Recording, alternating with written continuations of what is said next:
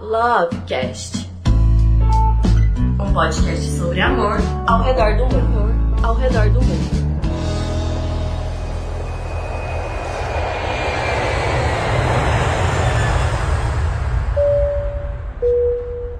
Primeira parada, América Latina.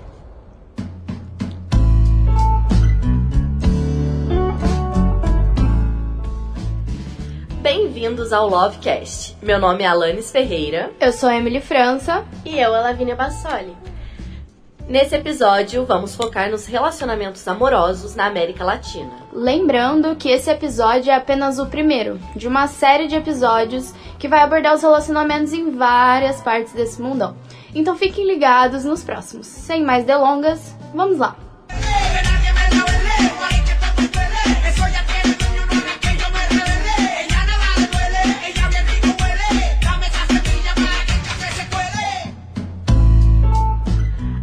América Latina é uma parte do continente americano que engloba 20 países, onde são faladas as conhecidas línguas românicas, derivadas do latim. No caso, o espanhol, o português e o francês, visto que a região foi majoritariamente dominada pelos impérios coloniais europeus. E o que podemos falar sobre essas regiões? Bom, é rico em diversidade cultural e com certeza o amor é latente nesses países. E para nos ajudar nesse debate, convidamos a psicóloga e sexóloga Karina Alvarenga. Karina possui experiência em psicoterapia para adolescentes e casais, atua com a terapia para casais heterossexuais e homossexuais e também trabalha com a terapia cognitivo-comportamental. A mulher fez de tudo, meu povo. Seja muito bem-vinda, Karina. Fica à vontade e já dá um oizinho para os nossos ouvintes. Oi, pessoal. Muito bom estar com vocês. Prazer é todo nosso. Bom, para iniciar, eu queria que você contasse pra gente como podemos entender a dinâmica dos relacionamentos na América Latina. Por exemplo, como os relacionamentos se desenvolvem desde o momento em que se conhecem e passam a estar em um relacionamento de fato. Porque um fato é que a América Latina é muito ampla e diversa, assim como o próprio Brasil, né? E isso tudo deve variar muito. Então, explica pra gente, existem características que são específicas ou gerais de cada país, região, ou dá pra falar de modo geral? Gente, antes de mais nada, é, quando a gente fala em relacionamento, é imprescindível compreender que cada relacionamento é único. Falar sobre relacionamento é tão complexo como querer entender o cosmos, o sistema solar, porque há uma infinidade de fatores e variáveis que se articulam nessa temática. Uhum. Então penso que ao tentarmos definir qual é a dinâmica dos relacionamentos num continente, num país, num estado, por exemplo, a gente certamente vai incorrer em erro. Porque ao tentar fazer esse exercício, a gente vai acabar reduzindo e simplificando demais. E pior, a gente acaba por excluir um leque de possibilidades de relacionamentos.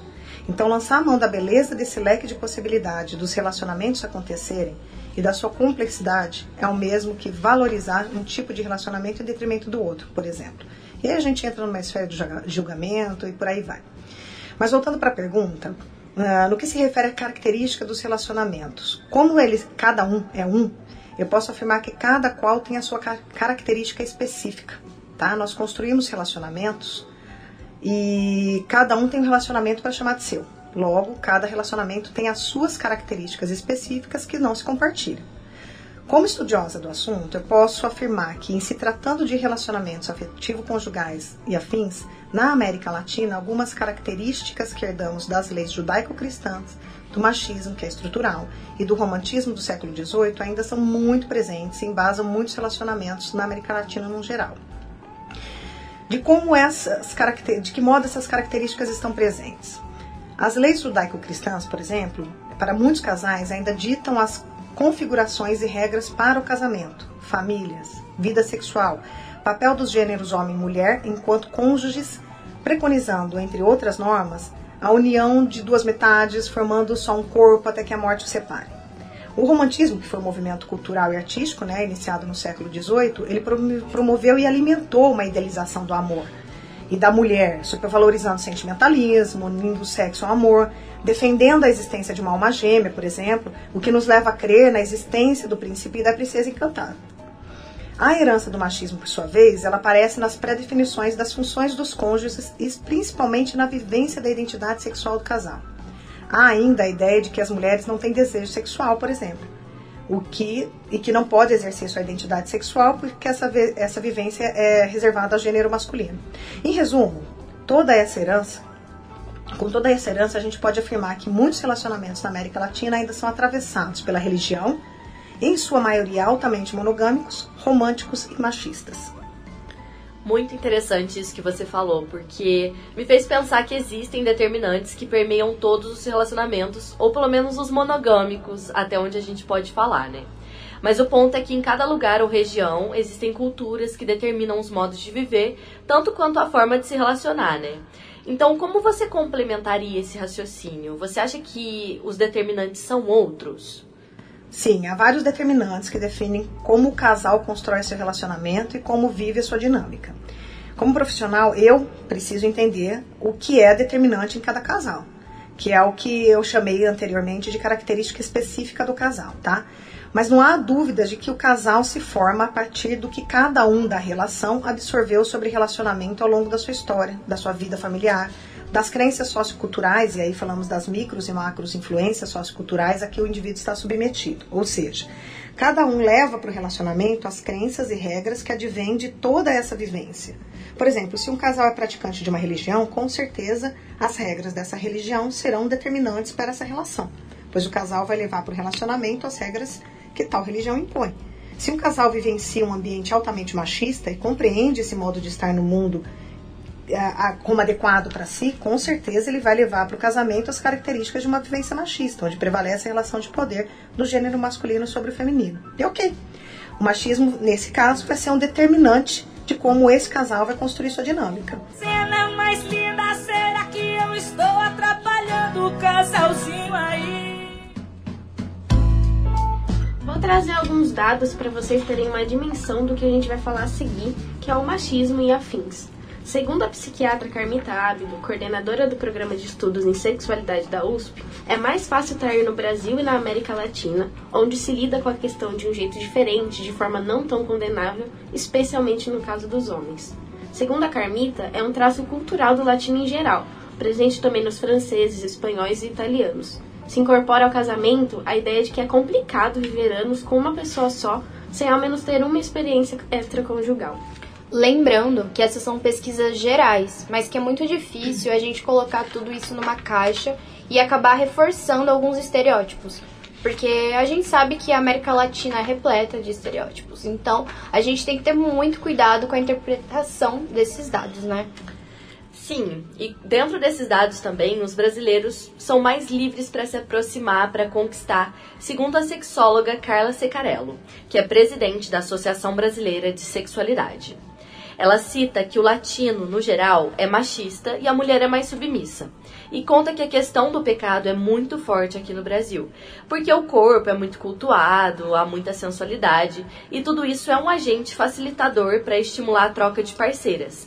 Então há uma procura por experimentar mais nesse sentido.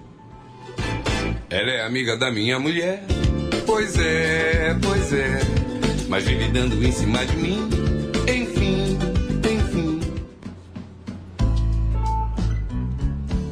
É interessante você mencionar a questão da troca de parceiras, né, Alanis? Porque automaticamente as pessoas já relacionam isso com os homens, mas as mulheres também traem. E apesar de que esses números estão bem equilibrados nas pesquisas que, que a gente viu, algo muito importante de mencionar e de destacar é que os países latino-americanos estão avançando na luta feminista como por exemplo os governos do México, do Chile, da Argentina, segundo uma matéria que a gente viu no El País. É, as mulheres estão se permitindo mais a busca do prazer, não necessariamente ligado ao amor. E com certeza essa busca pelo prazer feminino também está muito representada nas músicas latinas. La combi completa que no duró mucho soltera, aprovechame.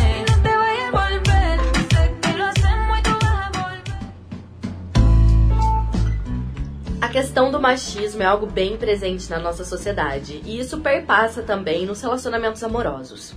Em comparação com os demais países da América Latina, o Brasil é considerado mais liberal no quesito da liberdade sexual e etc. Mas isso também não quer dizer que a gente é o exemplo de país no que tange a liberdade sexual, mas sim que, em comparação com os demais países da região, o Brasil é um pouco mais liberal, vamos dizer assim. Como que você vê isso, Karina? Como se dá essa questão do machismo e a questão sexual dentro dos relacionamentos? Ai, gente, eu acho tão difícil afirmar que brasileiro é mais liberal. A gente vive muitos tabus sexuais ainda. Não, a gente não tem uma educação sexual que favoreça uma construção de identidade sexual e a vivência da liberdade sexual. Menos ainda quando se trata de mulheres, por conta do machismo estrutural. Existem N movimentos que exigem uma vivência de uma liberdade sexual maior. Então há brasileiros que vivem com mais liberdade sua identidade sexual, porque desconstruíram em si os conceitos religiosos, românticos e machistas que herdamos. E com isso, essas pessoas passam a compreender melhor os leques de, possibilidade, de possibilidades de estar em casal e de fazerem acontecer sua atividade sexual sem as amarras daquelas heranças que a gente já falou, tá? Há pessoas e casais brasileiros que são tranquilos para viverem de forma diferente das regras que definem um relacionamento tradicional. Mas daí afirmar que somos mais liberais sexualmente que os argentinos, mexicanos, chilenos, eu, eu tenho dúvida, gente. Uhum. É, que a gente é mais exibido e fala mais abertamente sobre que faz sexo, pode até ser. Mas que vivemos realmente o sexo com mais liberdade que eles, eu não sei se a gente consegue afirmar, não, tá? Mas agora sobre o machismo, infelizmente, o machismo é estrutural, está muito presente na, no, como a gente se relaciona em toda a estrutura da sociedade nas famílias, na escola, trabalho. Não há como ignorar esse modo de estar no mundo. E a gente tem feito, feito muito movimentos na direção contrária, é um movimento social em escala maior, né, que questiona essa forma de estar no mundo, e muitos indivíduos já não vivem sobre as determinações machistas. No entanto, ainda há muitos casais que vivem bem com essa realidade, ok? É, e os indivíduos machistas que não encontram respaldo para fazer valer esse modo de vida no seu casamento enfrentam muitas frustrações e dificuldades, porque a dinâmica do casal fica disfuncional, tá? Muitos não permanecem em casal porque não aceitam desconstruir o conceito machista, mas essa realidade é, das mulheres não se submeterem mais a, uma, a um relacionamento, ao, ao gênero masculino no relacionamento, ela tem sido muito frequente. Muitos casais têm se separado, porque a mulher não se coloca mais, muitas mulheres não têm mais colocado nesse lugar da preterida na relação, na, na relação, né? Mas a gente tem muito ainda que caminhar, a gente está engatinhando nesse sentido. Putz, você tocou num ponto muito interessante, porque quando a gente traz aquela pesquisa falando sobre a liberdade sexual no Brasil, a gente relaciona com a troca de parceiros que os brasileiros têm promovido, e isso me, me deu um questionamento. Será que que isso, essa questão da liberdade sexual, é, é real? A quantidade de parceiros está realmente ligada à, à liberdade sexual ou isso não tem nada a ver? Eu acho que são conceitos muito diferentes, gente. É, a quantidade de parceiro ao longo da vida, ela não determina a liberdade que eu tenho para exercer a minha atividade sexual, a minha identidade sexual. Então a gente não pode dizer que, ah, eu tenho milhões de parceiros, então eu sou super liberal. Não. A gente tem que pensar como é que é que você vivencia a sua liberdade sexual, como é que você consegue é, vivenciar a sua identidade sexual, que muita gente acha que a identidade sexual é uma outra fantasia, né? Então a gente sai do corpo, entra o ser sexual e entra para o mundo da, do mundo sexual. Não é assim que funciona. A gente é um ser tanto é, indivíduo como indivíduo sexual. Né? Então, vivenciar essa identidade sexual é que diz respeito à liberdade que a gente tem. E por todas essas amarras que a gente ainda tem, por todas essas determinantes que a gente já falou antes, eu acho que é muito difícil ainda a gente as pessoas conseguirem viver uma liberdade sexual com, com todas as características e conceitos que a liberdade sexual nos, nos traz. Então, dizer que a troca de parceiro, né, a múltipla troca de parceiro, implica numa liberdade sexual, eu acho muito complicado. A gente precisa entender exatamente como é que funciona isso.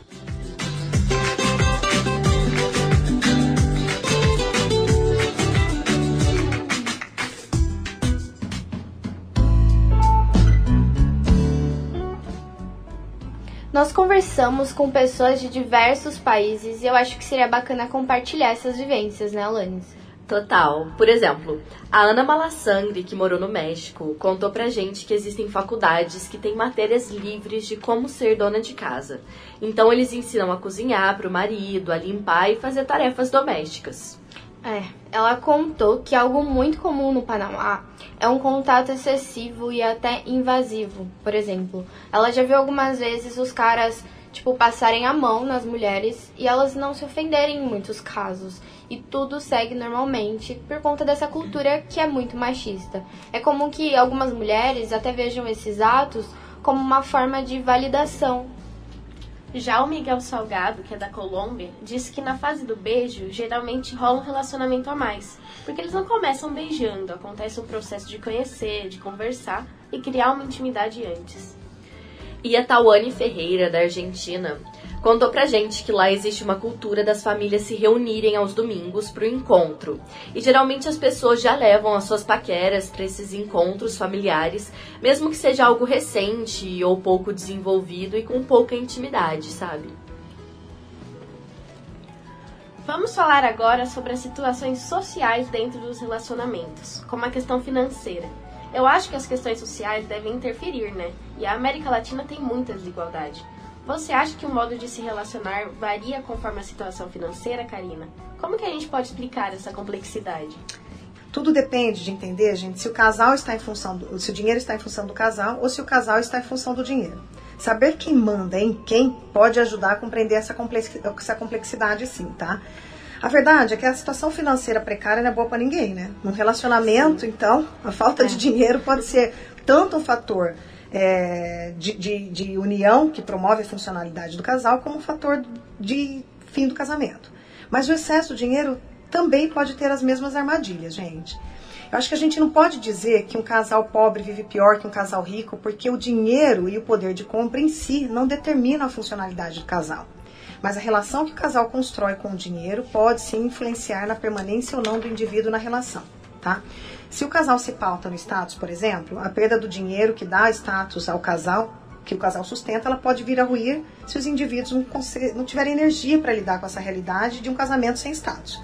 Acho que tudo depende de como o casal constrói e alimenta seus valores, crenças, ideais de vida. Tudo depende de como o casal monta a sua fronteira, que a gente chama em terapia de casal, a sua fronteira, fronteira interna de casamento.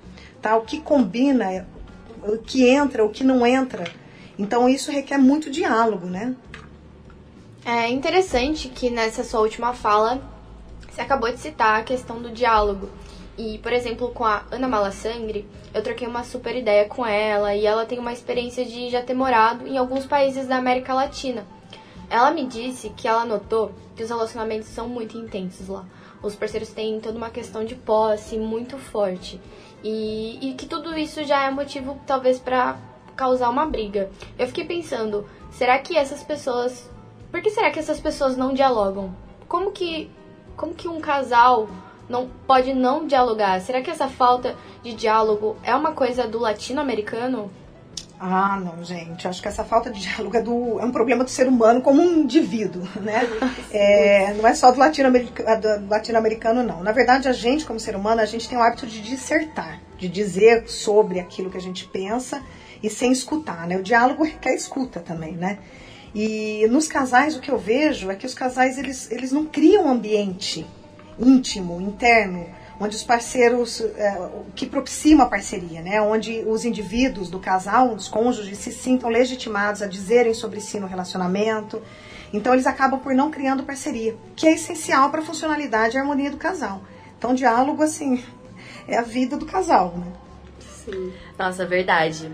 Eu acho que a falta de diálogo afeta não só no quesito de causar brigas, como a Emily tinha comentado, mas também no sentido de você não se abrir com o seu parceiro e perder essa, esse aproveito da relação, né? A pessoa perde muita intimidade de não saber dialogar mesmo.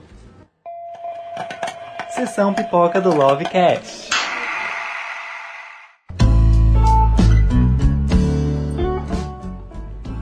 Nós resolvemos trazer a indicação do filme Itumamá também um filme lançado em 2001 que se passa no México. A gente não consegue definir em uma palavra, mas esse filme é uma espécie de comédia romântica, que narra a história de dois amigos e uma mulher mais velha em uma viagem até a praia Boca del Cielo. Esse filme aborda várias questões, como as questões sociais do próprio México e a sexualidade dos adolescentes que vivem de forma irreverente a cultura do país, que é super conservadora. Outra parte interessante, além da indicação ao Oscar, é que ele fala sobre essa autodescoberta e os relacionamentos amorosos.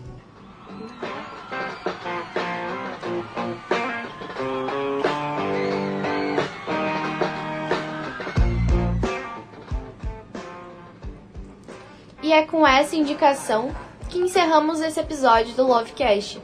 Esperamos que vocês tenham apreciado e se inteirado sobre o assunto.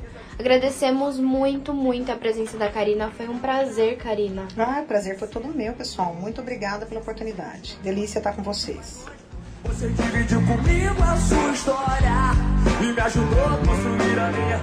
Hoje mais do que nunca. Eu agradeço a todos os ouvintes. Tchau, tchau e até a próxima. Arrasamos. Beijos, beijos. Beijinhos, até a próxima. Viva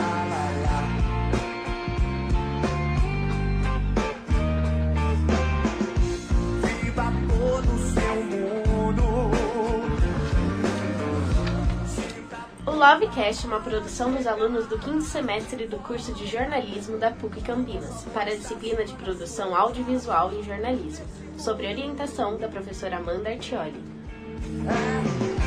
Vai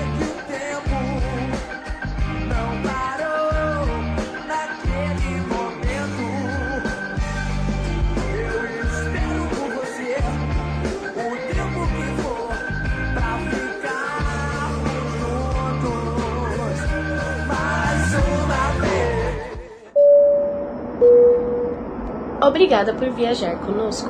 Até a próxima!